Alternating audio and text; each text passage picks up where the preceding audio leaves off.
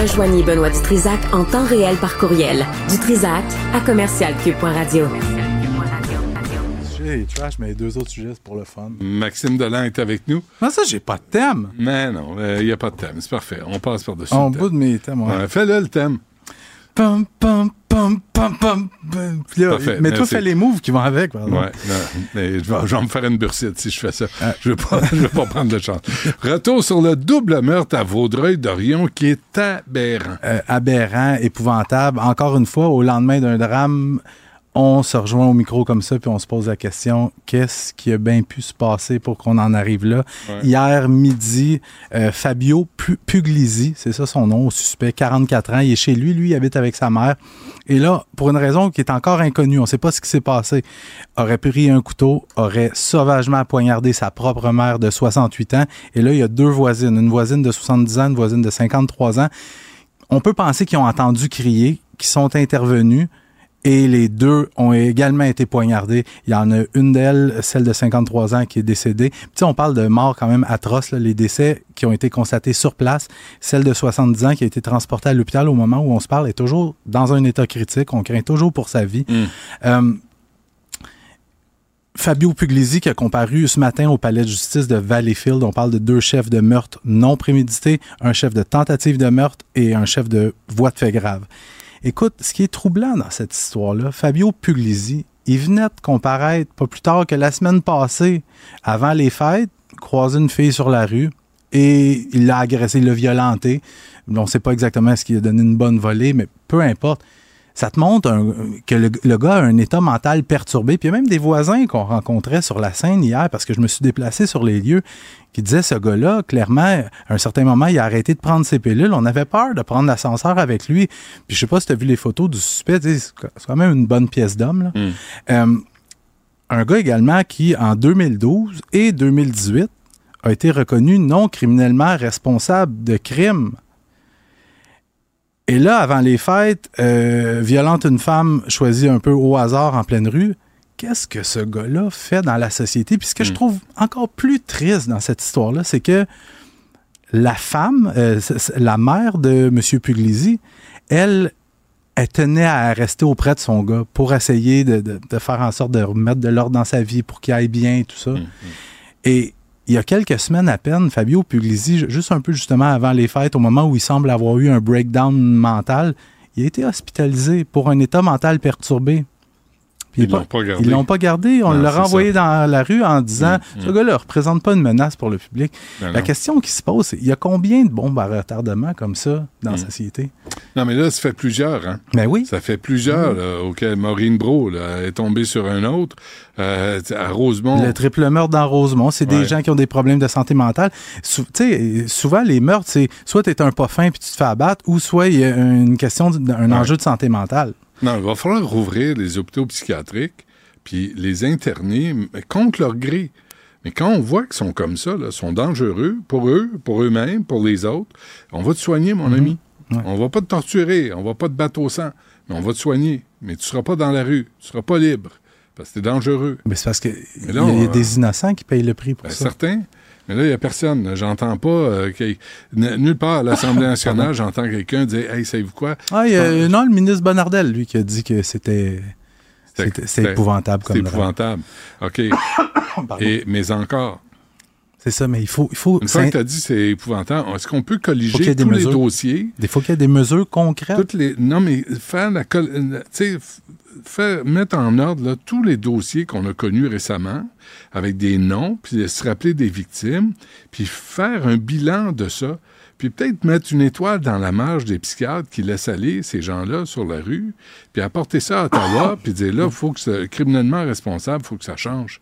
Parce que ça se peut plus. On Parce que si t'es, si déclaré non criminellement responsable deux fois, là, tu violentes une femme en pleine rue, qu'est-ce que ce gars-là fait Ben oui. déjà en Ben liberté? oui. Parce qu'il a comparé, si je ne me trompe pas, là, le 9 février, donc ça fait Ouais. quoi, sept jours? Ouais. Qu'est-ce qu'il fait déjà dans la rue? Euh, arrêté pour avoir lancé des roches sur des voitures. Ouais, puis là, euh, on fait du dramatique. Là, je veux un peu alléger ça. On est vendredi. Euh, si je te dis que depuis quelques semaines, dans la région de Sherbrooke, il y a plusieurs automobilistes qui ont porté plainte aux policiers après avoir reçu des roches en plein pare-brise pendant qu'ils conduisent sur la route. Si je te dis, je te parle d'un suspect potentiel, selon toi, c'est lancer des roches, des chars dans des windshields, qui pourrait faire ça? C'est à quel âge à peu près? Hmm, un ancien premier ministre euh, du Parti libéral. Ok, laisse faire. non, mais c'est que et- ça devenait problématique dans la région de Sherbrooke. Fait que ce que les policiers ont fait, ils ont réussi de peine et de misère à obtenir une description d'un potentiel suspect et un numéro de plaque. Et là, on fait opération ratissage, surveillance. Et là, à un moment donné, il y a un policier qui pense avoir le bon suspect. Il suit sa route et là, il l'intercepte. Au moment où il l'intercepte, le gars, il a des réponses évasives. Il n'est pas capable d'expliquer ce qu'il fait dans le secteur. Et pendant qu'il est en train de discuter, il y a un automobi- automobiliste qui arrive et dit Le gars, tu viens d'intercepter, il vient de lancer une roche dans, dans mon windshield. fait que là, il comprend qu'il y a le bon gars. Un gars de 44 ans Qu'est-ce que tu fais à 44? Et là, dans, dans la voiture, ils ont trouvé d'autres roches, mais pas des petites roches, là, des, des grosseurs de muffins, là. Tu sais, pour faire mal à du Il monde. a le droit d'avoir une collection de roches dans son char. Pardon. Il a le droit, il a juste pas le droit de lancer ses autres véhicules, mais C'est ça l'affaire. T'as C'est- 44 ans. Puis c'est un Ah gars ouais. qui est super bien connu des milieux policiers. A comparu sous des accusations d'agression armée, conduite dangereuse, mais fait. OK, un bon gars. là. OK. 44 ans. Mais là, j'imagine qu'il a il a été remis en liberté. probablement. Ben oui. Probablement. Probablement. J'ai pas cette information-là, mais on peut penser que oui.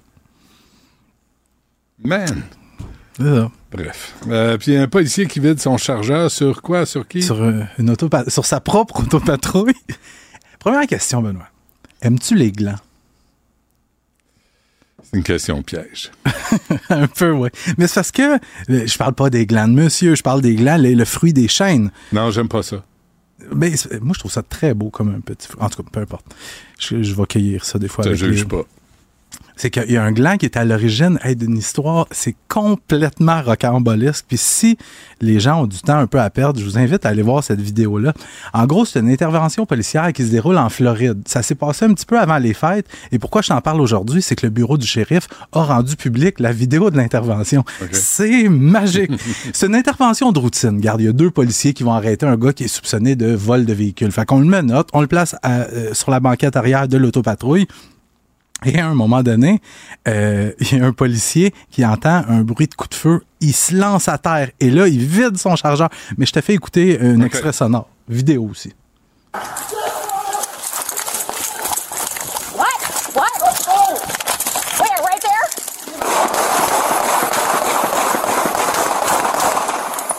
Jesse! Jesse, are you